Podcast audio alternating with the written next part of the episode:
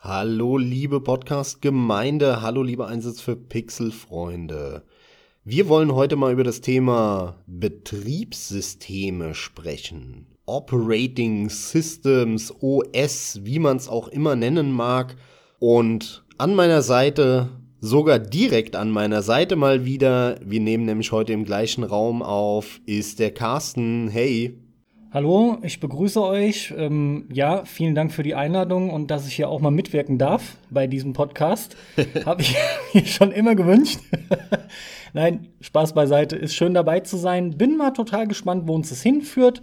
Du hattest dir das Thema vor kurzem ausgesucht und ja, ich bin mir nicht so sicher, um ehrlich zu sein, wie viel ich da wirklich dazu beisteuern kann. Von daher, feuer mal los, fang an. Ja, ihr wisst ja, ich fange gerne an mit so einer Frage, was ist denn das Erste, woran man sich erinnert? Und deswegen will ich auch diese schöne Tradition beibehalten. Carsten, was ist denn so deine erste Erinnerung, wenn du den Begriff Betriebssystem hörst, beziehungsweise, ich will es mal auch ein bisschen anders formulieren, was ist deine Erinnerung, als du das erste Mal gecheckt hast, aha, die Software, die ich benutzen will, diese Anwendungssoftware, die läuft nicht einfach nur so auf dem Rechner, auf der Konsole, auf was auch immer. Im Kern ist das ja alles irgendwie im PC, sondern da muss so eine Art Systemsoftware oder ja, so in die Richtung noch laufen. So eine, so eine Basissoftware, in der dann die eigentliche Anwendungssoftware läuft. Wann ist es dir das erste Mal bewusst geworden? Das ist tatsächlich jetzt doch schon direkt ein mega Einstieg, finde ich. Ich glaube, da haben wir noch nie drüber gesprochen. Wie du aber weißt und ihr jetzt gleich erfahren werdet, habe ich begonnen mit einem Schneider-PC damals. Grüner Monitor und so. Schneider CPC? Das ist was, was ich mal gesagt habe. CPC steht für Color Personal Computer. Ich hatte aber nur so einen grünen Monitor noch tatsächlich. Also es war kein CPC. Also noch älter. Beziehungsweise irgendwie, ja doch, war dann sogar ein Tick älter. Fakt ist aber, da war mir das schon bewusst und auf dem Gerät lief Basic. Das war eine Version von Basic. Ein Betriebssystem, was damals benutzt wurde. Das, mit dem ich natürlich am meisten gewerkelt habe, war letzten Endes DOS. Von daher will mir das spontan tatsächlich in den Kopf schießen. Aber wenn ich an die Anfänge an einem Rechner denke, kommt einfach diese ganze grüne Schrift und entsprechend damit Basic und auch aus einem einfachen Grund, weil ich schon damals als Mini-Steppke mit sieben, acht Jahren auf diesem Gerät ein kleines Spiel programmiert habe, aber nur den Text abgeschrieben aus einem Buch. Aber das hat halt mega Bock gemacht. Das heißt also, ich will nur untermauern, mir war wirklich komplett bewusst, was da abging. Und das habe ich halt meinem Vater tatsächlich zu verdanken, weil der schon mit Begriffen da um sich geschmissen hat. Das hätte ich sonst nie ansatzweise gewusst. Aber das war mega geil, gerade in der Schule, du lernst gerade schreiben und dann fängst du an, so einen Scheiß zu tippen mit, ja, lass es halt acht gewesen sein, ne? Wo du gerade schreiben konntest im Prinzip und sowas. Und dafür hatte ich mich schon interessiert und das war Basic. Ja, schön zu hören, dass du dich da so direkt dran erinnern kannst. Ehrlich gesagt kann ich das gar nicht so genau. Ich habe mir im Moment Gedanken gemacht. Es muss auch irgendwie so zur DOS-Zeit, Schrägstrich, Windows 95-Zeit bei mir gewesen sein. Also ein paar Jahre nach dir. Denn das, was du beschreibst, das muss ja wirklich irgendwie um 90 rum gewesen sein. Vielleicht sogar Ende 80, irgendwie sowas, ne? Ende 80, Anfang 90, ja. Und bei mir war das dann eher Anfang der 90er, Mitte 90er, also irgendwie so 93, 94, 95, so um den Dreh rum muss das gewesen sein. Und da habe ich äh, am PC von meinem Vater, da habe ich viel mitbekommen und da habe ich eben damals auch mitbekommen, aha, da läuft irgendwas und in dem drinnen läuft dann das eigentliche, was ich haben will. Und ich muss dann immer noch komische Befehle eingeben und ich bin ja auch groß damit geworden, äh, wenn ich Windows starten wollte, dann habe ich da noch immer schön den Befehl für Start Windows eingeben müssen in dieser Command-Zeile damals, weil äh, beim Booten der Rechner nicht automatisch Windows gestartet hat. Das muss aber, glaube ich, NT gewesen sein, weil bei 95, da ist der Rechner schon gebootet im Windows ich glaube, bei NT war das noch so, dass man wirklich das eintragen musste in, der, in dieser Command-Zeile. Aber ist auch egal. Da, da war mir das dann auch bewusst. Und Betriebssysteme, das ist deswegen auch so ein schönes Thema, finde ich, weil es begleitet uns alle und jeder ist davon betroffen. Egal, ob man einen Rechner benutzt, eine Konsole, ob man das jetzt neu benutzt und ähm, früher damit eigentlich gar keinen Kontakt hatte oder wie, wie du äh, schon irgendwie in den 80er Jahren auf einem grünen Monitor rumgetippt hat. Es scheißegal. Oder auch selbst auf dem Handy heutzutage, ja, diese iOS, Android, das sind alles Betriebssysteme und es gibt da so viele Unterschiede und die haben sich auch so interessant und vor allem in ihrer Funktionalität nach und nach so fast schon überbordend entwickelt, dass das einfach mal ein Thema wert ist, über das wir sprechen können.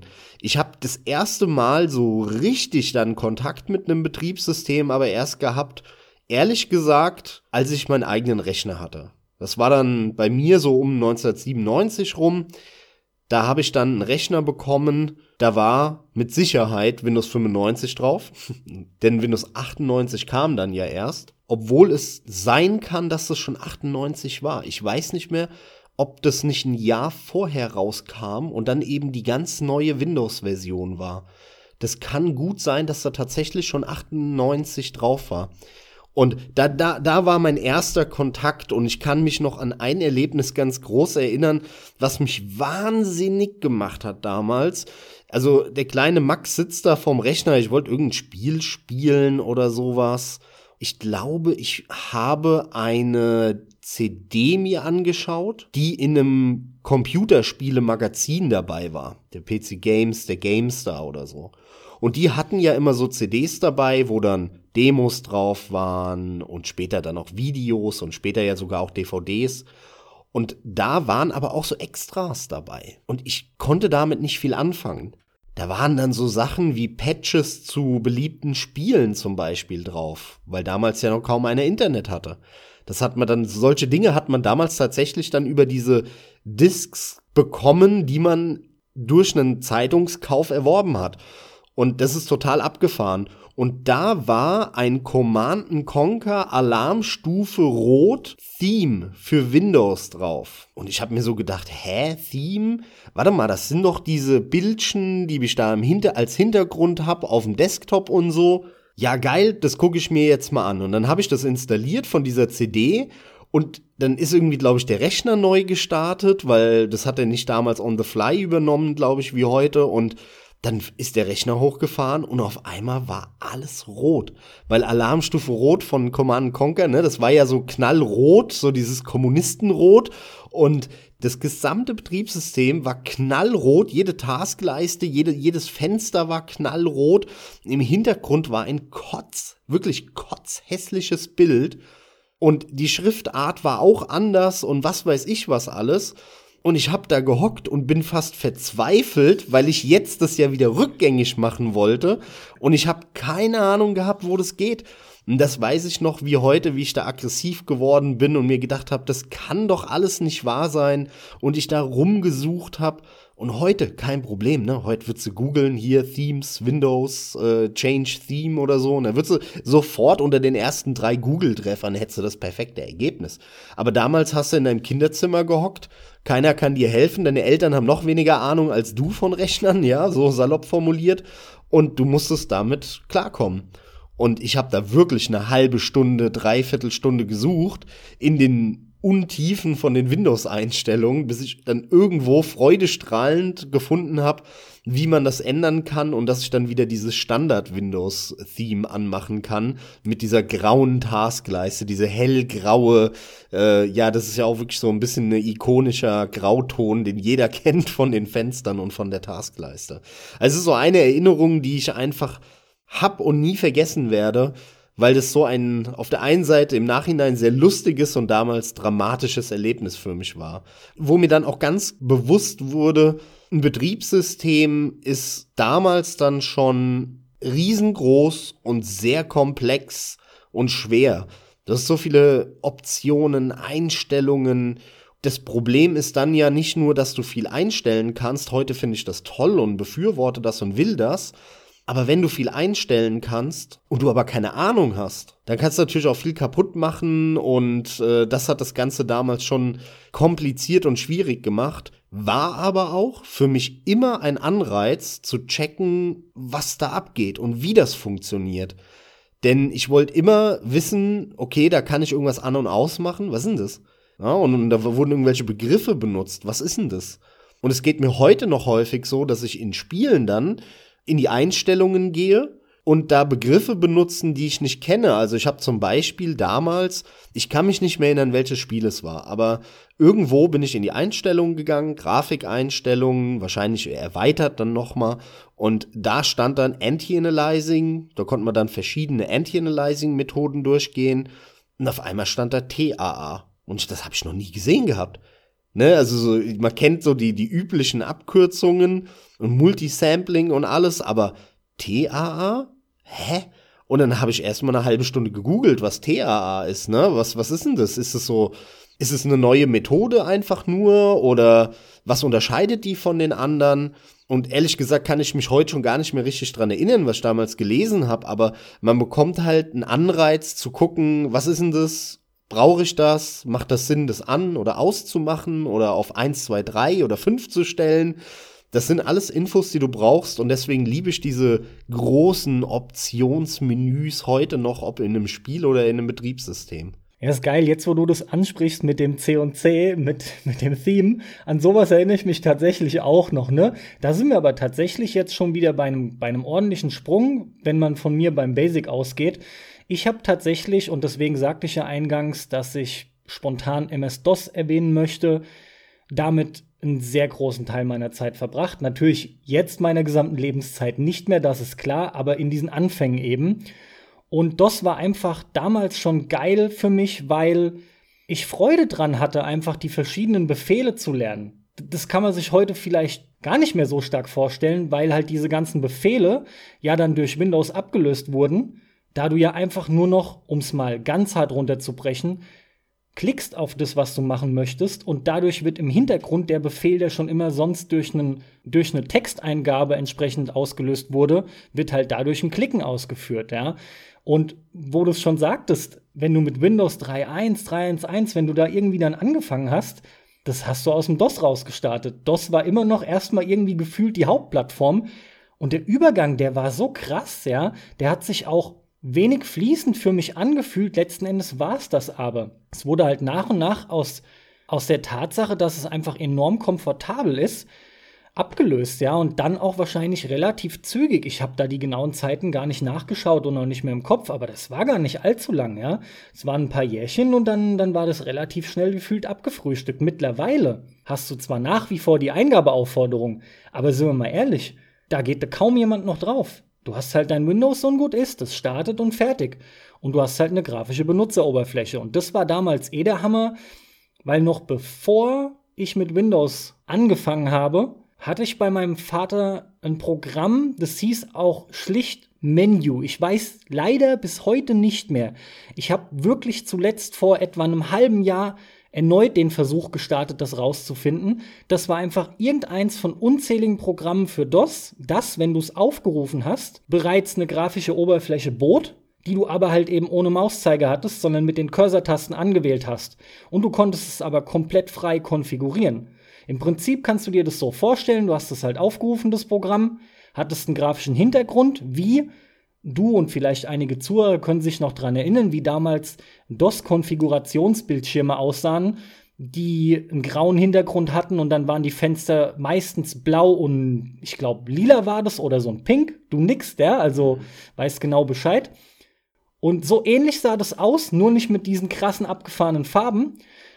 Aber du hattest dann so kaskadiert verschiedene Fenster, die sich immer wieder geöffnet haben, je weiter du in eine Unterkategorie bist. Und das brauchtest du nur mit den Cursor-Tasten bzw. Menü Escape durchzugehen. Und konntest dir das dann aber frei anlegen. Und statt immer wieder den Ordner zu wechseln und mit Run oder einfach die Exe eingeben und Install und der ganze Krempel, hattest du das einmal eingetragen und dann war es halt eben drin. Du bist dann nur noch mit dem Cursor drauf, drückst Enter, dein Spiel wurde gestartet, dein Programm wurde ausgeführt Daran erinnere ich mich vor allem noch ganz doll. Also ich habe überhaupt keine weiteren Anhaltspunkte eigentlich aus diesem Bildlichen, aber das würde ich so gern, das ist so nostalgisch, ich hätte so gern dieses Menü noch mal. Ich krieg's nicht mehr zu greifen. Ich, ich finde es partout nicht mehr. Und das sind Erinnerungen, die habe ich dann, wie gesagt, sehr, sehr spontan, weil das einfach die Hauptzeit war, bevor es halt mit Windows losging. Aber Windows selbst dann anzunehmen, war ja auch relativ leicht, ne? weil diese grafische Oberfläche war halt einfach voll der Komfort. Das war, das ist dermaßen bequem und angenehm. Ja, und du sagtest es schon, du hast mit den Vorgängen von 95, 98 recht wenig zu tun gehabt. Ist halt wieder genau der Altersunterschied. Allerdings habe ich dann 98 selbst auch natürlich eine gute Weile benutzt. Ja, und ansonsten alles weitere, da kommen wir jetzt schon irgendwie zu dem Punkt, was hat man dann so alles auch übersprungen und so weiter und so fort. Also das sind so bei mir die grundsätzlichen Anfänge auch und das hat ja auch dann viel erleichtert. Ich meine, das ist der Grund, warum wir das heutzutage haben. Ein grafisches Interface ist halt einfach besser. Und vor allem kommt man oder kam man damals ja wirklich nicht um Windows drumherum und auch heute kommt man da nicht drumherum, wenn man am PC gerne Videospiele spielt. Denn egal ob äh, ein Mac OS, äh, was mittlerweile ja sogar halbwegs offen ist, früher, also wirklich in den 90ern oder dann auch Anfang der 2000er, da war ja ein Apple so verschlossen, das kann man sich ja kaum vorstellen. Heute ist das offener und das Angebot ist sehr viel größer von Software dafür, aber immer noch zum Spielen völlig unbrauchbar. Also es gibt ein paar Spiele, die laufen darauf natürlich, aber die Auswahl ist so punktuell und man hat so wenig Freiheiten. Wenn man zocken will, kommt man um Windows nicht drumherum und auch wenn äh, Mac OS ja einen Unix-Kernel hat und man dann im, im Kern, sage ich mal, ja, deswegen Kernel auch über das gleiche wie in Linux redet, ja, Linux ist da sehr ähnlich, auch für Linux gibt's einfach unglaublich wenige Programme, was, was Videospiele angeht, also relativ wenige Videospiele. Das ist alles mehr geworden. Früher in den 90ern und 2000ern hat man für Linux auch keine Spiele bekommen groß. Heute gibt's da durchaus einen Katalog, aber wer will sich da so einschränken? Bei Linux kommt dann noch dazu, ja, welche Version nimmst du da? OpenSUSE oder Ubuntu oder was weiß ich, Nubidubidubi, da gibt's ja 80.000 verschiedene und Red Hat 36 und was weiß ich was alles. Ähm, da, da blickt ja eh kaum einer durch, was es da alles für Distributionen gibt von Linux. Ich habe damit auch immer mal wieder rumgespielt. Alle paar Jahre, glaube ich, gucke ich mir mal wieder Ubuntu an und denke mir jedes Mal wieder, das ist schon echt ordentlich gemacht mittlerweile. Also Respekt an, an die Leute, die daran aktiv arbeiten. Das ist ein echt schönes Betriebssystem, aber es bringt mir halt leider nichts. Also wenn ich nur einen Browser benutzen würde und Mails schreiben und mal irgendein Textdokument schreiben würde, ja, dann würde es mir ausreichen. Dann würde ich mir wahrscheinlich auch kein Windows holen in der einen oder anderen Form, sondern würde mir ein Ubuntu drauf spielen und gut ist. Aber zum Spielen, no chance, brauchst du Windows. Und deswegen ist meine Erfahrung auch total auf Windows fixiert. Ich habe hier und da natürlich mal vor einem Mac gehockt und mir das angeschaut oder äh, hier und da mal vor einem Linux, wie eben erwähnt. Aber das sind wirklich Randerscheinungen. Wenn es um Rechner geht, bin ich ein Windows-Kind und äh, bin aber bei weitem kein Fanboy, sondern das äh, Betriebssystem kann man an vielen Ecken kritisieren, konnte man schon immer, kann man immer noch. Und ich bin jetzt gerade, was auch so ein bisschen der Anlass ist für den Podcast, auf Windows 10 umgestiegen. Und auch da sind mir wieder viele Kritikpunkte aufgefallen. Aber eines muss ich jetzt in dem Kontext mal positiv hervorheben. Wer kennt nicht die berühmten Bluescreens von Windows? Wer kennt nicht die diversen Probleme, vor allem Treiberprobleme früher, die wirklich durch die Bank weg einen bis zur Weißglut gebracht haben? Und seit einigen Jahren, ich würde mal so grob sagen, seit 2010, seitdem Windows 7 rausgekommen ist, sind all diese Probleme fast komplett verschwunden. Ich habe in den letzten zehn Jahren, ich glaube, zweimal einen Bluescreen gehabt. Und das war wegen einem RAM-Fehler, wegen einer Hardware. Und was ich mich noch daran erinnere, in einem Windows 95, 98, auch dann danach 2000, wo das am Anfang viele Probleme hatte, wo man dann ohnehin lauter Patches brauchte von Microsoft. Aber auch danach, dann hatte ich eine Zeit lang Windows ME mit einem irgendeinem neuen Rechner, den ich hatte. Das, das kam dann, diese Millennium Edition. Und dann natürlich das XP, was ja am Anfang unfassbar unbeliebt war. So ein bisschen die Steam-Story. Alle am Abhaten, alles scheiße. Und dann kamen ein paar Patches und dann war's das beste Betriebssystem ever und als dann Vista kam danach, haben alle gesagt, bitte gib mir XP wieder zurück. So, so, so ein bisschen wie, wie bei Steam, ne, was heute alle total verteidigen gegen den Epic Store und so, aber am Anfang war es die Hölle, ja. Das ist ganz lustig. Aber damals halt in, in, in diesen Zeiten, so vorm, vorm Jahr 2000 und auch noch einige Jahre danach, was ich da rumprobiert habe und dann in irgendwelche Spiele rein und dann hattest du keinen Sound, dann musstest du irgendwelche Soundtreiber auswählen, dann hast du davor gehockt Sound Blaster Pro irgendwas und du denkst dir so, Alter, keine Ahnung, ich will einfach nur Ton haben. Ich hab doch keine Ahnung, was ich für eine Soundkarte drin hab.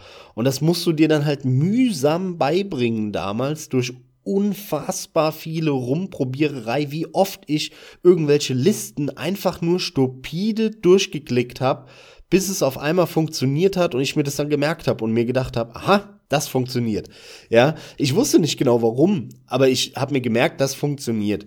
Und wie eben die schon erwähnten Bluescreens und Komplettabstürze, die dein Rechner dann bekommen hat, vor allem in Kombination mit Treibern für Grafikkarten, für Soundkarten, für irgendetwas, was du gemacht hast. Du musstest immer irgendwelche Treiber installieren.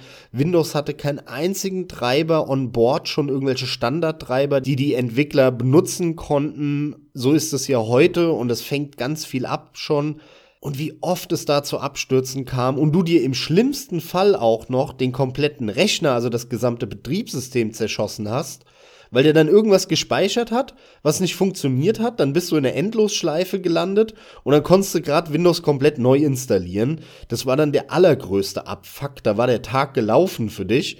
Und das sind Sachen, die haben sie echt mittlerweile in den Griff bekommen. Und das muss ich sagen, das hat für mich äh, in den letzten Jahren, so in den letzten, ja, ganz grob zehn Jahren, äh, da einen riesen Fortschritt äh, gemacht. Und generell fällt mir ganz häufig auf, wenn man mit Leuten redet, und da kannst du jetzt vor allem was nochmal zu sagen, Carsten, die lange nicht am PC waren, die vielleicht das Ganze noch von früher kennen, als die Teenager waren oder ja, aus den 90ern bis hin in die 2000er rein da hört man ganz häufig dann von Leuten, die mittlerweile das nicht mehr nutzen, wenn sie was zocken an der Konsole oder so mit, mit dem Handy oder so, äh, zufrieden sind und mehr eigentlich auch nicht nutzen wollen. Da hört man ganz häufig, nee, das tue ich mir nicht mehr an nee, da habe ich keinen Bock mehr drauf. Oh, da muss ich das. Und dann stürzt das Ding andauernd ab. Und dann muss ich alles einstellen. Und das ist so, so, so kompliziert. Und dann äh, beschäftige ich mich mehr mit Einstellungen als mit dem Spielen. Und dann funktioniert das mit dem nicht und so weiter. Und da muss ich, denen muss ich sagen, das Gleiche, was wir auch schon öfter hier im Podcast gesagt haben. Wenn man ein gewisses Grundverständnis mitbringt für einen PC, dann ist eigentlich PC-Zocken mittlerweile einfacher als auf der Konsole. Weil auf der Konsole sind so viel Nervscheiß, ja, dann kannst du nicht online zocken, weil du irgendein Update machen musst für den Online-Service und so. Bei Steam kein Problem. Wenn Steam die alte Version hat, ist scheißegal, starte trotzdem, kannst du trotzdem online spielen und so weiter, ja. Das ist so simpel geworden, diese ganze Installationskacke. Ähm, du musst einfach nur installieren, klicken und danach an. Ich habe da so wenig Probleme mit dass es mir ganz häufig, wenn ich an der Konsole bin und da dann irgendwelche Einstellungen durchgehe, mir so vorkommt, als wäre das am Rechner echt einfacher und simpler und vieles auch schneller eben als heute an der Konsole. Ähm, aber wie war das jetzt bei dir, als du umgestiegen bist, jetzt wieder auch zum Rechner sozusagen?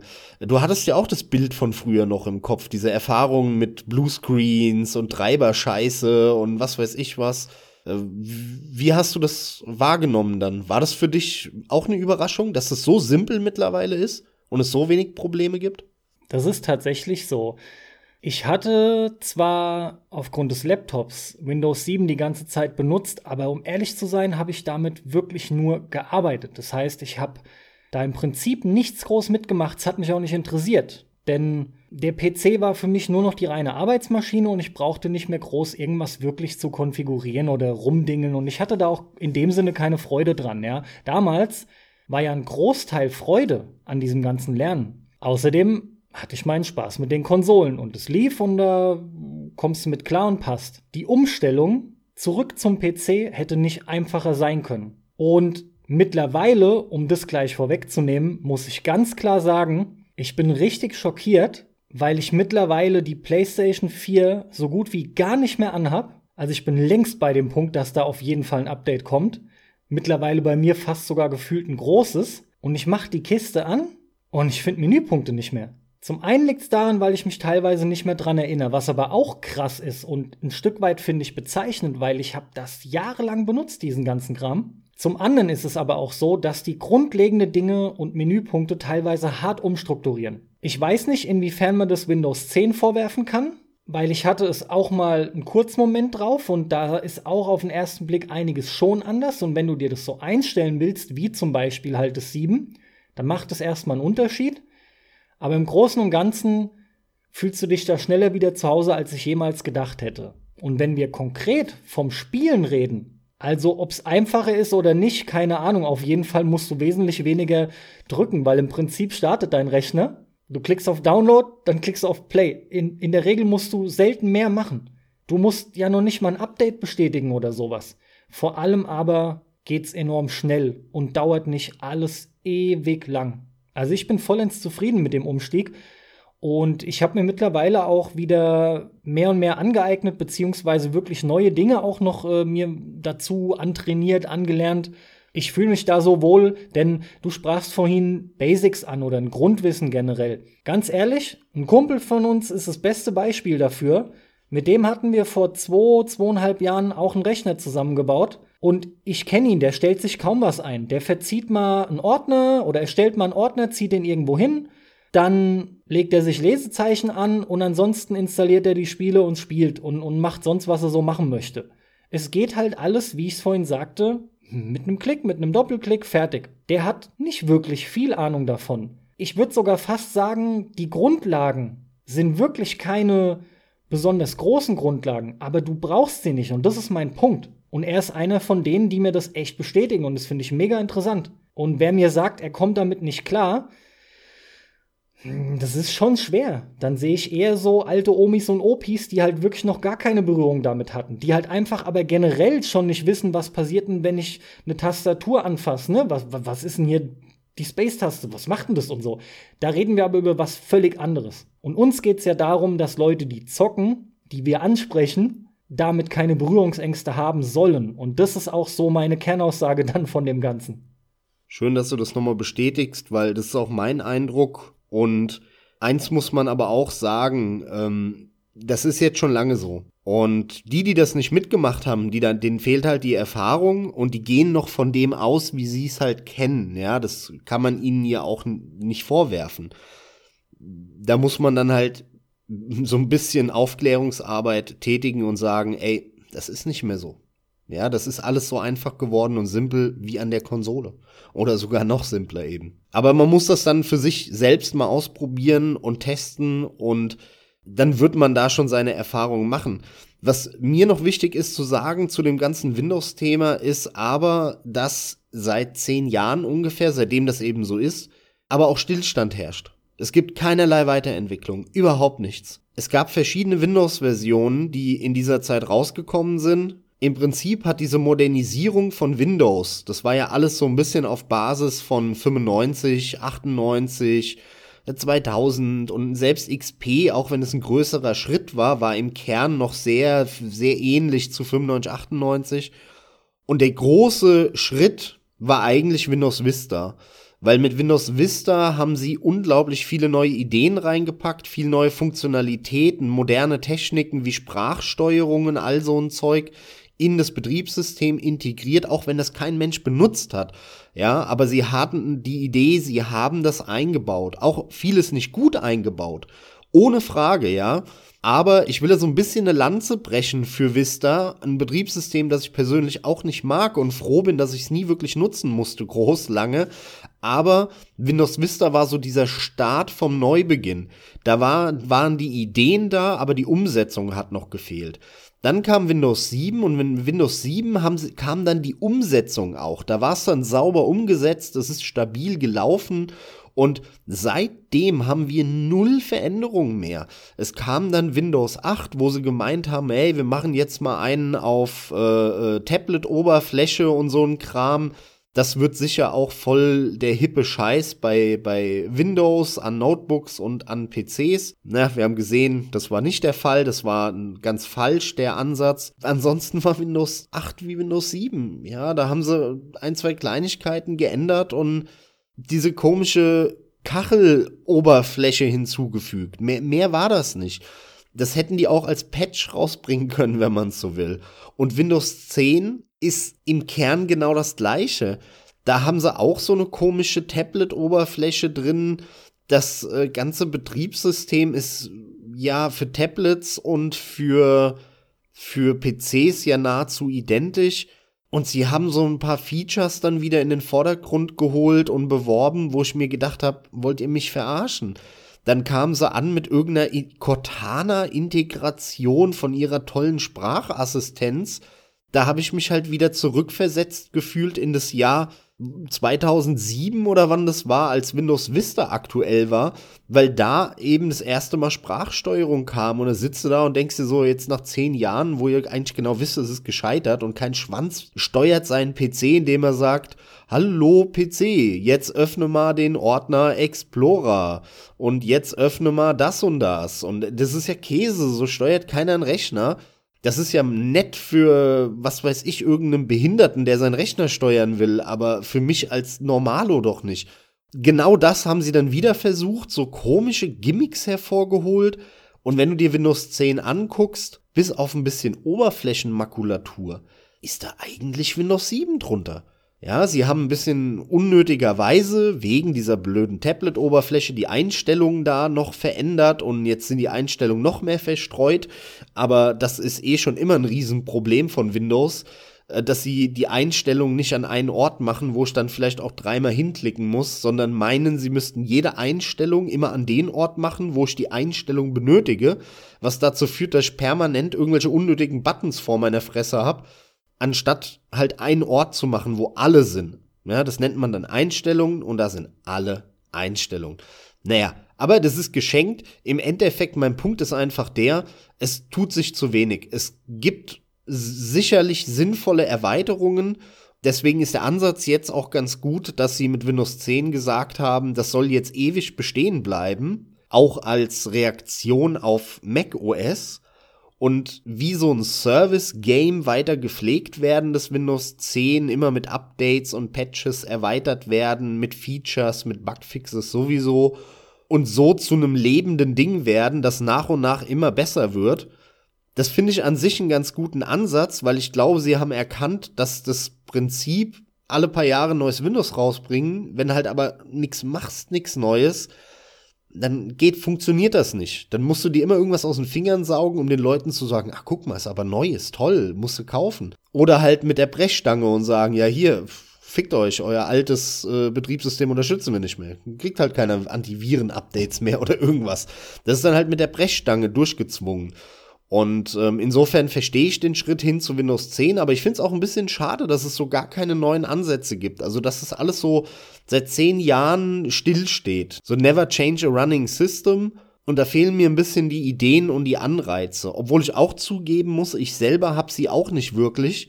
Das sind eher Verbesserungen, die ich vorschlagen würde, auf die ich schon ewig warte, die aber immer noch nicht da sind. Also ich kann zum Beispiel bei Windows 10 nach wie vor nicht über zwei Audiogeräte parallel Musik ausgeben oder Ton ausgeben. Warum kann ich das nicht? Das sind so Sachen, die stören mich einfach.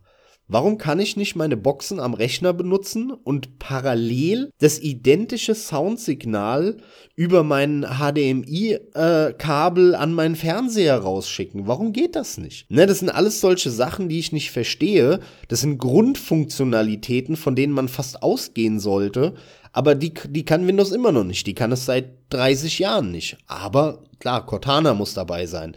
Also da gibt's ganz viel Verbesserungspotenzial, das vielleicht nicht die Welt neu erfindet oder das Rad neu erfindet, das aber das Betriebssystem erheblich besser machen würde. Da warte ich ehrlich gesagt drauf, weil die letzten Jahre ist so ein bisschen, ja, läuft, aber ist so auf Sparflamme irgendwie, dieses ganze Windows-Thema, finde ich. Mich beruhigt es enorm, dass ich von dir als für mich gefühlt Beta-Tester von Windows 10 einfach bescheinigt bekomme. Ja, das läuft schon, so die ersten Wochen bin ich jetzt soweit zufrieden.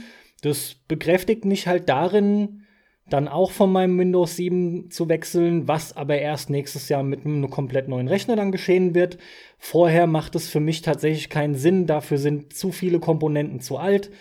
Deswegen bleibe ich so lange noch beim 7er. Das funzt einfach in den Belangen, auch wenn ich nächstes Jahr noch, bis wann wollen sie es unterstützen? Ich glaube, es war wirklich nur Januar, ne? Äh, auf jeden Fall werde ich bestimmt noch die ersten paar Monate von 2020 mit dem 7er hier mich begnügen, aber das ist überhaupt kein Problem für mich. Von meiner Seite aus war es das auch, was Windows angeht, erstmal. Ich würde jetzt nämlich tatsächlich zu Betriebssystemen von Konsolen mal ein bisschen kommen. Und dann lass uns das doch einmal gerade umdrehen, da finde ich es nämlich auch sehr interessant. Anders als beim PC, wo du halt eigentlich streng genommen immer aufgrund des Zwangs, weil du ja was eingeben musst an Text, zumindest zu der Zeit, zu der wir begonnen haben, mit einem Betriebssystem konfrontiert bist. Wann hast du denn das erste Mal ein Betriebssystem bei einer Konsole wahrgenommen? Das finde ich echt auch sehr interessant. Vor allem bin ich gespannt, ob sich das mit mir jetzt deckt. Das ist ja sehr viel wahrscheinlicher als beim PC. Also ich glaube, die Antwort auf die Frage wird dich überraschen, denn die Konsole, bei der mir das das erste Mal aufgefallen ist. Und ich kann dir gar nicht mehr so genau sagen, warum auch hier. Da müsste ich noch mal nachdenken genauer. War die Sega Dreamcast oder der Sega Dreamcast. Denn ich hatte die Konsole nie. Ehrlich gesagt kannte ich auch sehr wenige Leute, die mit dem Dreamcast gezockt haben. Aber der Dreamcast kam, glaube ich, so ungefähr ein Jahr vor der PlayStation 2 raus oder ein halbes Jahr oder so. Der kam einen Moment früher. Und ich war damals mit einem Kumpel auf so einem Basketball-Trainings-Wochenende oder so irgendwie. So kann man sich vorstellen. Ne? Also wir sind dahin. Das war wie so eine Art ähm, Schulfahrt, Klassenfahrt nur halt mit dem Sportverein. Damals habe ich Basketball gespielt und dann sind wir, ich weiß schon gar nicht mehr, wo das war, irgendwo eine Stunde entfernt, wurden wir dann von unseren Eltern hin äh, kutschiert und dort haben wir dann den ganzen Tag Basketball gespielt trainiert, ne, zusammen irgendwie in der Kantine was gegessen und abends haben wir dann auch in dieser Sporthalle geschlafen mit dem Schlafsack. Und morgens dann halt aufgestanden und direkt wieder trainiert. Und das lief, dann war dann halt so ein Wochenende. Und das Training war dann immer bis abends durchgetaktet und dann hatten wir abends immer so ein paar Stunden Freizeit, wo wir machen konnten, was wir wollten. Und äh, dort, wo wir gegessen haben, da gab es eine Spielstation, die halt von Sega irgendwie gesponsort war. Und äh, da stand halt, ich glaube, es waren zwei Dreamcasts, weil die damals halt auch ganz neu waren. Das war mega geil damals dann immer nach diesem Trainingstag da noch irgendwas zu trinken, zu essen und dabei zu zocken. Und da waren halt mehrere Spiele. Ich weiß, da gab's Sonic Adventure. Dann dieses Boxspiel mit diesem Afro, mit diesem crazy Afro-Typ, Rumble, irgendwas. Weiß es nicht mehr so genau.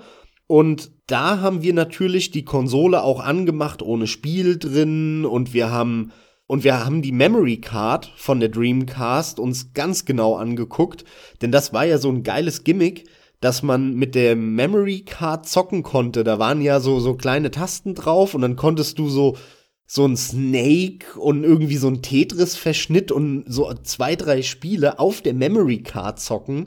Und das weiß ich noch genau, wie wir da rumgespielt haben mit der Dreamcast eben ohne ein dediziertes Spiel einzulegen und da dann halt mich, uns durch das Menü geklickt haben und so weiter, weil der, die Dreamcast-Konsole war ja die, ich glaube sogar, naja, zumindest die erste so richtig große, die dann ein integriertes Modem hatte und alles und da konnte man natürlich auch recht viel einstellen dann, ne?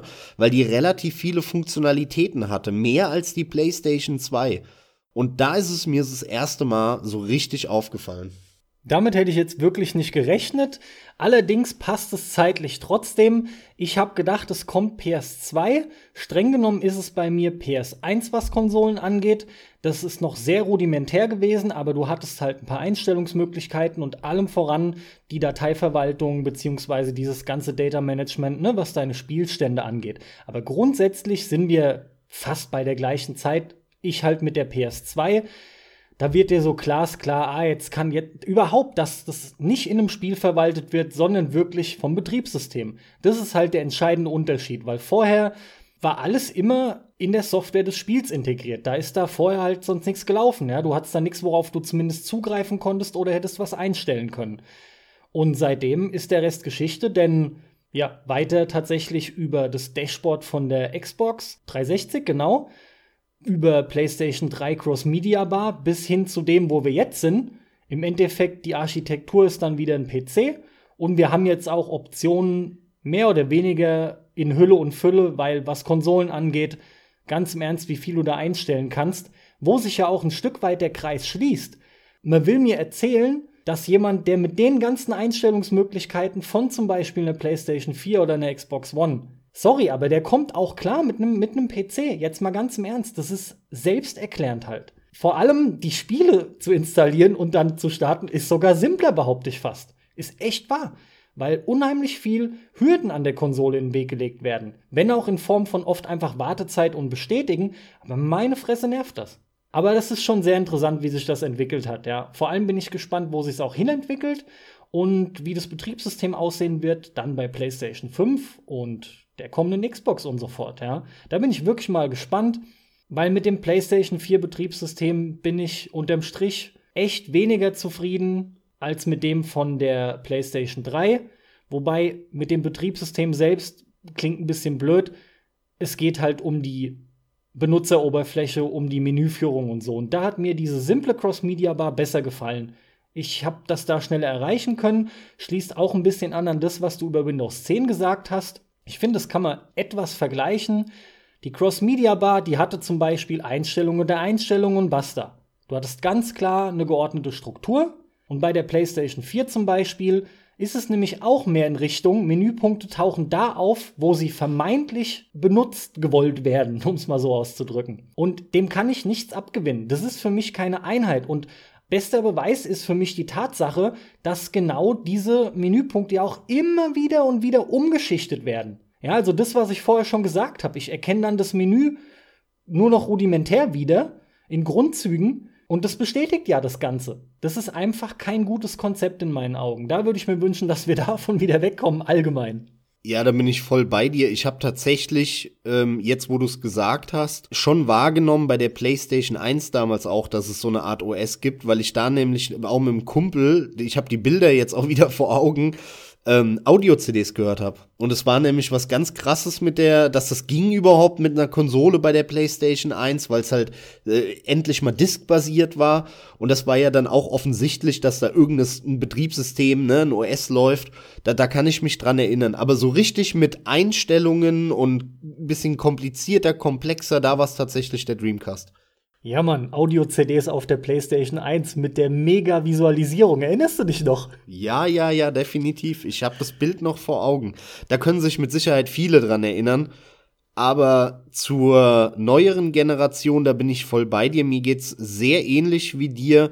Ich fand die generell die Betriebssysteme von der PlayStation 3 und aber auch von der Xbox 360 am Anfang fand ich wesentlich besser als die jetzigen. Denn die Cross-Media-Bar von Sony, die war ja sogar so gedacht, dass man die auch für Blu-ray-Player und so weiter benutzt, weil die so universell gestaltet war. Und das war mega geil. Ich liebe das PlayStation 3 Menü auch noch heute.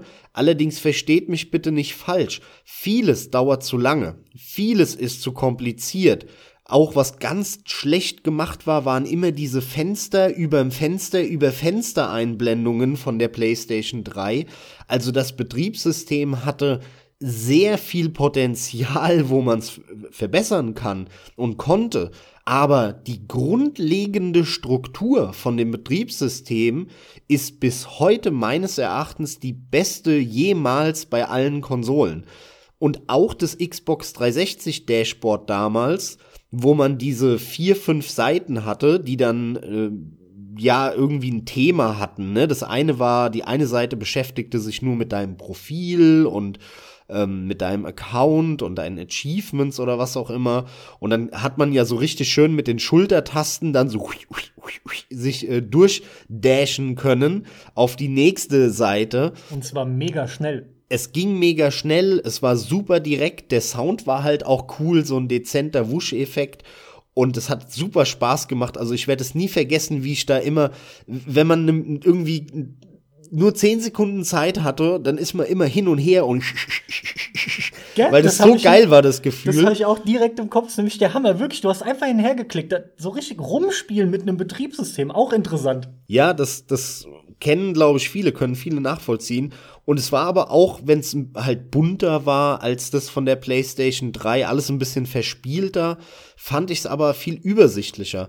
Und sie haben ja dann auch damals es so gehabt, dass wenn du in einem Spiel ins Menü bist, dass du dann quasi eine simplifizierte kleine Dashboard-Variante angezeigt bekommen hast, die im Prinzip gleich war, aber natürlich nur mit Optionspunkten bestückt war, die du während ein Spiel läuft verändern kannst, wie Mikrofon und all solche Sachen. Und das hat mir super gut gefallen, das Menü. Und dann kam dieser Schritt eben ab den 2010ern hin zu diesen beschissenen Kacheln, die dann bei Windows 8 eingeführt wurden. Das kam auch so ein bisschen von den Tablet-Smartphone-Trend, dass da alle irgendwie so auf diese Apps und Kacheln äh, ja fokussiert waren und das PlayStation 4 Menü genauso wie oder noch noch schlimmer ist das Xbox One Menü als das PlayStation 4 Menü. Das ist wirklich die Pest meiner Meinung nach, denn da sind einfach nur ohne jegliches System irgendwelche Bildchen. Es wird überhaupt nicht erklärt oder es gibt überhaupt keine Erklärung dafür, warum irgendein Quadrat größer ist, das andere wieder kleiner. Das ist völlige Willkür. Irgendwelche Bildchen hingeklatscht. Und das mag sein, dass man sich die da halbwegs, ja, ich sag mal, manuell zurechtlegen kann. Das ist ja ganz nett. Nur das ist so unübersichtlich und ich bei der PlayStation 4 ähm, diese komische News-Anzeige, die man da hat mittlerweile, diese Neuigkeiten, wo man dann sieht, äh, man kann dann runterscrollen und dann sieht man irgendwie, was die anderen gemacht haben, die Freunde von einem. Der hat das erste Mal das Spiel gespielt, der hat irgendeine Trophy freigeschaltet, der ist irgendeiner Gruppe beigetreten und so. Da sieht man ja so lauter Neuigkeiten. Und das ist so willkürlich, da die, vor allem ist das noch nicht mal auf einer Ebene, sondern du siehst irgendwie drei Spalten, die aber nicht, die Zeilen innerhalb der Spalten sind nicht auf einer Ebene, sondern die sind auch noch versetzt. Das ist, wirkt alles so schief und schepp und ohnehin siehst du dann oben noch die halbe Menüzeilenleiste. Du bist da aber gerade nicht, aber du siehst sie noch halb und das wird dann so halb eingeblendet und halb raus wenn du hochklickst, dann erscheinen irgendwelche Optionsbutton, die du aber vorher überhaupt nicht gesehen hast da oben. Andere hast du nur halb gesehen, alles ist schief und schepp. Und auch dieses komische von links nach rechts nur.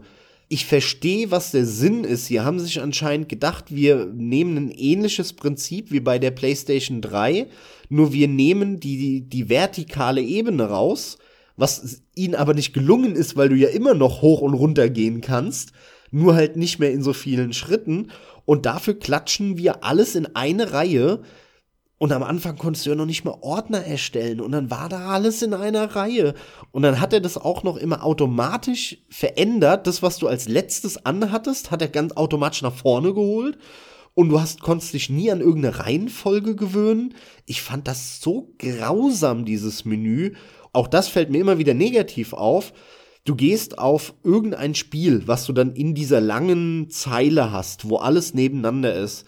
Und ohne Pause lädt er sofort unten diese Bildchen, was deine Freunde da gemacht haben, und das holt er sich ja aus dem Internet. Was zur Folge hat, dass wenn du da schnell durchscrollen willst und auch an Position 10 willst, das nur ruckelnd geht, weil dir ja in dem Moment, wo du irgendwas anwählst, und du musst ja 10 anwählen, weil du 10 nach rechts willst, er sofort anfängt, irgendwelche Bilder sich aus dem Internet zu laden. Und wenn du dann weiterklickst, kurz ruckelt. Anstatt dass man da so eine halbe Sekunde Pause einbaut, dass du schnell mal zehnmal drücken kannst und dann bist du da. Nein, immer drücken, kurz laden, drücken, kurz laden, drücken, kurz laden. Da, da werde ich verrückt bei der Scheiße. Wenn man es so macht, ja, aber ich dachte oder meine mich richtig zu erinnern, dass du gedrückt halten kannst. Dann rattert er durch, aber dann bleib halt mal beim zehnten stehen. Das ist der Punkt, ja, das kannst du machen. Wenn du Glück hast, bleibst du beim siebten dann stehen, dann musst du immer noch dreimal durchklicken und das geht nicht schnell, weil der dann ruckelt immer. Also hinten und vorne, deswegen stimme ich dir da voll und ganz zu. Ich finde die aktuellen Betriebssysteme echt scheiße und die Einstellungen auch dort, das teilen sie sich mit Windows, sind einfach viel zu unübersichtlich gestaltet. Die kommen überhaupt nicht klar damit, dass man da so viel mittlerweile einstellen kann und vieles ist auch total umständlich und unnötig beschrieben. Also häufig liest du die Texte und du weißt überhaupt nicht, was das bedeutet weil sie das so pseudo-verständlich versuchen zu formulieren und wo du dir denkst, ey Leute, dann schreibt halt TAA hin, um mal bei dem Beispiel von vorhin zu bleiben. Da kann ich wenigstens googeln, was es ist und mich dann entscheiden, ob ja oder nein. Aber wenn da irgendwie steht, äh, wollen Sie das Bild weicher haben auf die modernste äh, Algorithmustechnologie oder nicht, dann sitzt du da und denkst, hä, was wollen die von mir, ja? Also, das ist ganz schwierig und den Fehler machen die andauernd. Bei Windows gibt's Beschreibungen auch, da stehen dir die Haare zu Berge, wenn du das liest. Wirklich. Das ist der absolute Knaller, was da für Beschreibungen stehen manchmal in den Einstellungen. Und dazu habe ich ein Beispiel. Und zwar habe ich, wie eben schon gesagt, Windows 10 vor ein paar Tagen installiert. Und eine Neuerung bei Windows 10, zumindest wenn man von Windows 7 kommt, es kann sein, dass du schon bei Windows 8 so war, aber ich glaube nicht, ist, dass Windows standardmäßig die Sitzung speichert. Das heißt, wenn du den Rechner herunterfährst und du hattest den Browser noch auf oder irgendein Fenster, dann speichert der das. Und wenn du das nächste Mal den Rechner hochfährst, dann macht er all das wieder auf, was du auf hattest, als du ihn runtergefahren hast. Das hat mich ziemlich genervt, weil immer der Browser mit aufgegangen ist wieder und die Seite angefangen wurde zu laden, die ich vorher auf hatte. Also wollte ich dieses Feature deaktivieren. Ich wollte, dass Windows 10 sich die Sitzung nicht speichert, sondern immer alles einfach beendet und wenn ich den Rechner hochfahre, immer wieder von Null startet und alles aus ist. Und natürlich habe ich das nicht gefunden. Das ist eine Basic-Funktion, wo man sich jetzt denkt, die müsste eigentlich auch ohne Google Tutorial-Anleitung zu finden sein. Pustekuchen, das ist nicht der Fall. Ich habe sicherlich zehn Minuten, Viertelstunde gesucht, habe es nicht gefunden und habe dann gegoogelt. Und ich möchte euch nicht erzählen, wo dieser Button genau ist. Das könnt ihr selber ergoogeln, falls es euch interessiert. Aber ich lese euch jetzt mal vor, wie dieser Knopf, den ihr an und ausmachen könnt, wie der beschrieben ist. Und zwar, ich zitiere, meine Anmeldeinfos verwenden, um die Geräteeinrichtung nach einem Update oder Neustart automatisch abzuschließen und meine Apps erneut zu öffnen. Hä? Ganz genau. Das musst du an- oder ausmachen. Wenn das aus ist, dann speichert er die Sitzung nicht. Anstatt dahin zu schreiben, Sitzung speichern, ja, nein, bei, bei Neustart oder irgendwas, schreiben die das hin. Und ich wiederhole es nochmal. Meine Anmeldeinfos verwenden, um die Geräteeinrichtung nach einem Update oder Neustart automatisch abzuschließen und meine Apps erneut zu öffnen. Also bis automatisch abschließen kann man noch klarkommen. Allerdings, wenn man nicht genau weiß, worum es geht, hast du schon vorher keinen Plan. Aber gerade für mein Verständnis ist dieses automatisch abschließen.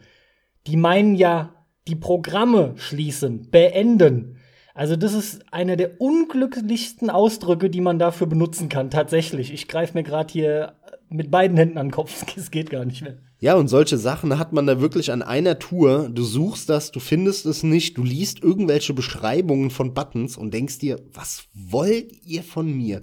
Und es ist so unnötig, weil man halt einfach hinschreiben könnte, Sitzung speichern beim Rechner herunterfahren. Ja, nein. Es wäre so simpel. Du bräuchtest nur drei, vier Wörter. Aber nein, die machen da einen komischen Satz mit Kommas und Begriffen, die überhaupt nicht passen. Und du fragst einfach nur, was wollen die von mir? Das sind alles solche Sachen, wo ich mich halt immer frag, warum? Warum? Also, und Windows 10 ist ja jetzt nicht erst ein halbes Jahr alt. Tut mir leid, das muss besser gehen.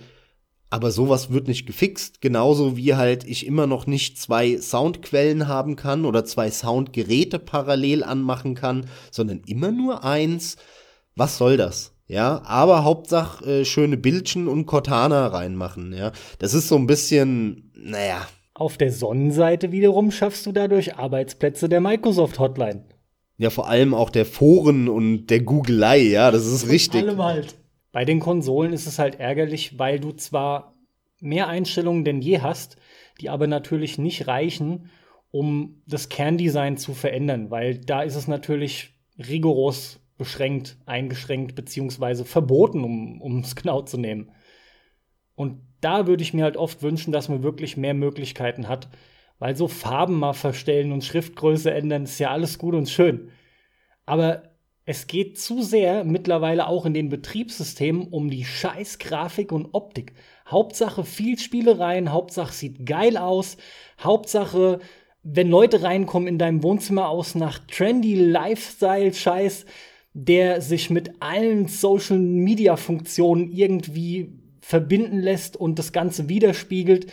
Und abseits davon, dass ich das halt persönlich kaum nutze, ich würde es mir halt gern ein bisschen mehr anpassen können auch ich habe immer gern mehr Optionen und es gibt eh genug Optionen. Ist halt schade, sie müssen halt ihren, ihr Design durchdrücken, aber ich kann mich da jetzt nur wiederholen. Ich hoffe einfach, dass wir davon ein bisschen wegkommen. Ich sag dir aber, dieses ganze Social Media Zeug mit dem Lifestyle, das ist so der Grund, warum wir diese Entwicklung haben. Es soll sich alles, du sagtest es eigentlich auch schon indirekt, vor allem an den Geräten orientieren, die jeder kennt. Und es ist in erster Linie nur mal Smartphone und dann kommen auch Tablets und so ein Zeug. Das soll sich da irgendwie widerspiegeln. Das Problem dabei ist nur, du touchst da halt einfach nicht drauf rum. Klar, grundsätzlich gibt's das, aber wer hat es denn wirklich? Du hast halt ein Steuerungsgerät mit Knöpfen dran, eigentlich. Naja, bin ich einfach kein Fan von. Ja, allerdings beweist ein Apple auch immer wieder mit genau solchen Punkten, dass sie das halt beherrschen, zumindest sehr viel besser als die anderen Marktteilnehmer. Und Apple ist nun wirklich schon seit über zehn Jahren ein harter Konkurrent wieder geworden für Microsoft. Nicht nur im Handybereich, wo ja Microsoft noch nie groß zu Hause war und noch nie wirklich so einen Weg reingeschafft hat, sondern eben auch im Heimcomputermarkt, äh, auf dem Notebook, äh, auf dem Rechner. Und genau da, das wundert mich eben, verspürt Microsoft den Druck. Sie merken die Konkurrenz. Sie schaffen es aber nicht, selbst mit Mühe, auch nur ansatzweise das, was Apple in dem Bereich schafft, nämlich das Ganze so aufzubauen, dass das simpel ist, leicht verständlich und dass man auch rafft, was die Einstellungen sind. Das sind auf der einen Seite Kleinigkeiten, auf der anderen Seite doch erheblich große Punkte für viele. Und ja, Apple hat da ein paar Vorteile, weil sie natürlich ein bisschen geschlosseneres System sind und sicherlich auch rein in der Oberfläche weniger Optionen dem Nutzer bieten. Dann ist es natürlich auch ein Stück weit einfacher, die dann vernünftig zu machen.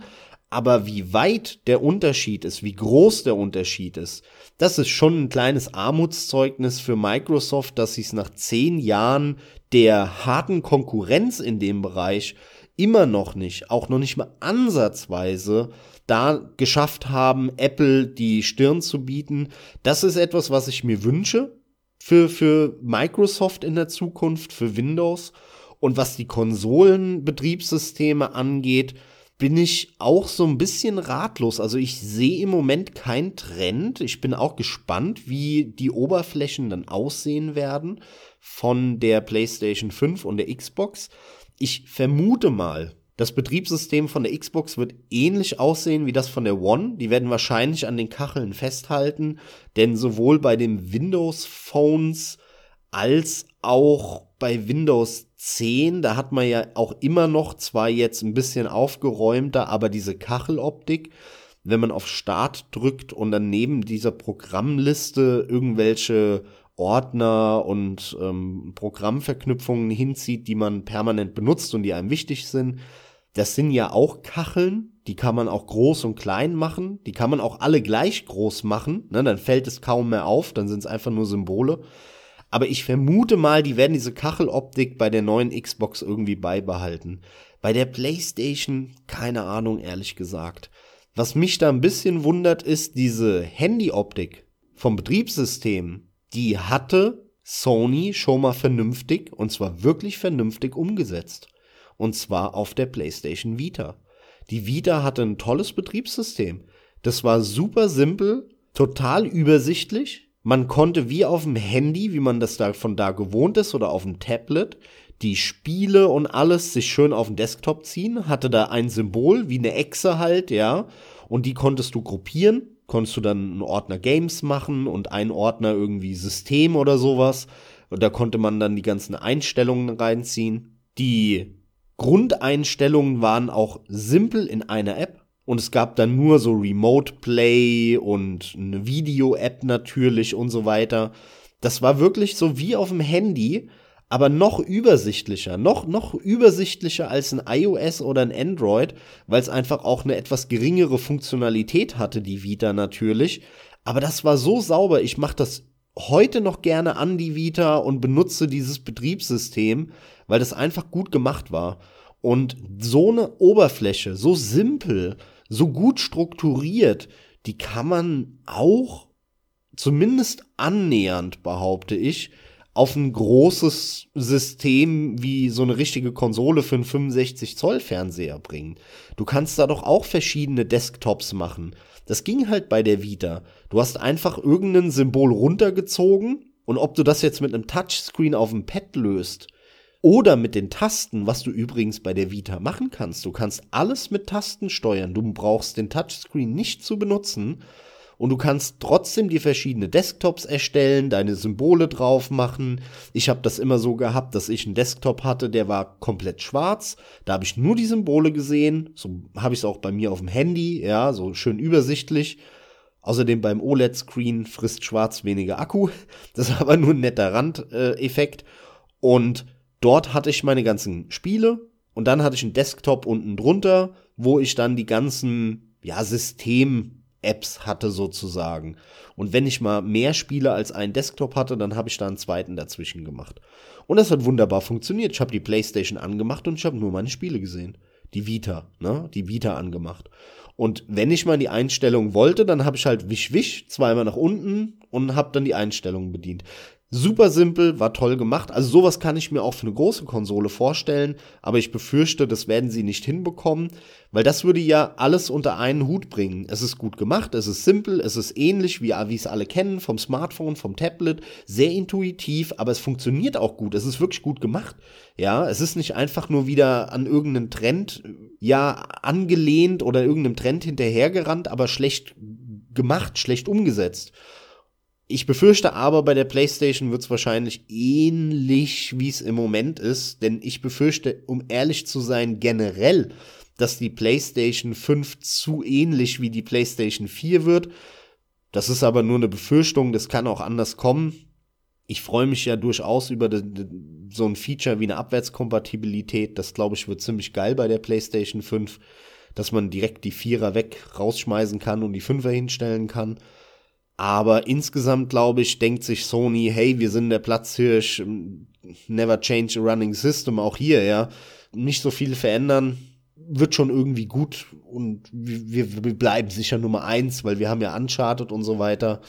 Ich glaube, Microsoft wird sich da viel mehr den Arsch aufreißen in der Konsolengeneration und das habe ich an der Stelle hier auch schon öfter gesagt Ich hoffe, würde mich auch freuen, wenn Microsoft die nächste Konsolengeneration gewinnt, um einfach wieder Schwung in die Butze reinzubringen. Konkurrenz belebt das Geschäft und äh, das, das würde mich einfach freuen. Aber ja, wir werden sehen, wie die Betriebssysteme werden, ne, Carsten? Schwung in der Butze, das klingt wie so ein Pornotitel aus den 70ern. ja, wir werden sehen, klar, bleibt ja auch nichts anderes übrig. Äh, weiß ich nicht, bis jetzt haben sie doch jedes Mal was anderes gemacht. Aber ja, die Befürchtung kann ich nachvollziehen zumindest. Ist durchaus denkbar, dass sie das einfach nur ein bisschen erweitern, statt sich was Neues auszudenken. Ich bin halt einfach mal gespannt, wie es dann nächstes Jahr für mich auch mit Windows 10 aussieht. Aber wie du schon sagtest, man kann googeln und das ein oder andere werde ich bis dahin von dir auch erst recht gehört haben. Ich kenne jetzt zum Beispiel schon einen wichtigen Menüpunkt, ja. Und ansonsten werde ich gleich mal mein Betriebssystem dann runterfahren. Ah, ich lach mich kaputt. Gag, gag, gag, gag, gag, Carsten. Geil. Ja, war heute mal wieder ein Thema, das etwas weiter entfernt war von Videospielen. Aber das muss auch mal sein. Es gehört zu unserem Hobby dazu. Jeder von uns plagt sich tagtäglich mit Betriebssystemen rum und äh, es gibt halt gute und schlechte. Ich könnte jetzt noch eine Stunde lang darüber reden, was bei Windows 10 scheiße ist und, und äh, was aber auch eine Verbesserung ist für mich im Vergleich zu Windows 7, weil da gibt es tatsächlich auch ein paar Sachen. Wir könnten auch eine Stunde lang über Windows Vista reden. Irgendwo muss man sich bei der ganzen Geschichte da ein bisschen kürzer fassen. Aber damit auch von mir, ich wünsche euch alles Gute, viel Spaß beim Zocken, um dem Carsten seine Worte vorwegzunehmen. Und wir hören uns in zwei Wochen wieder. Also erstens float es nicht so wie bei mir, weil ich da einfach drin bin. Und zweitens, kannst du jetzt nicht dein Xbox One Pad richtig benutzen? War da nicht was? Das ist richtig, das kann ich jetzt benutzen, uh. aber da ich das Pad nicht so toll finde, habe ich es noch nicht probiert. Aber das stimmt, ich kann jetzt endlich wireless auf der Couch zocken, so richtig wie es gedacht ist mit dem Wireless-Dongle. Bis du das wieder auspackst, ist da, die, ist da der Akku ausgelaufen und das ganze Pad ist am Arsch, weiß ich jetzt schon. Das könnte passieren, ja.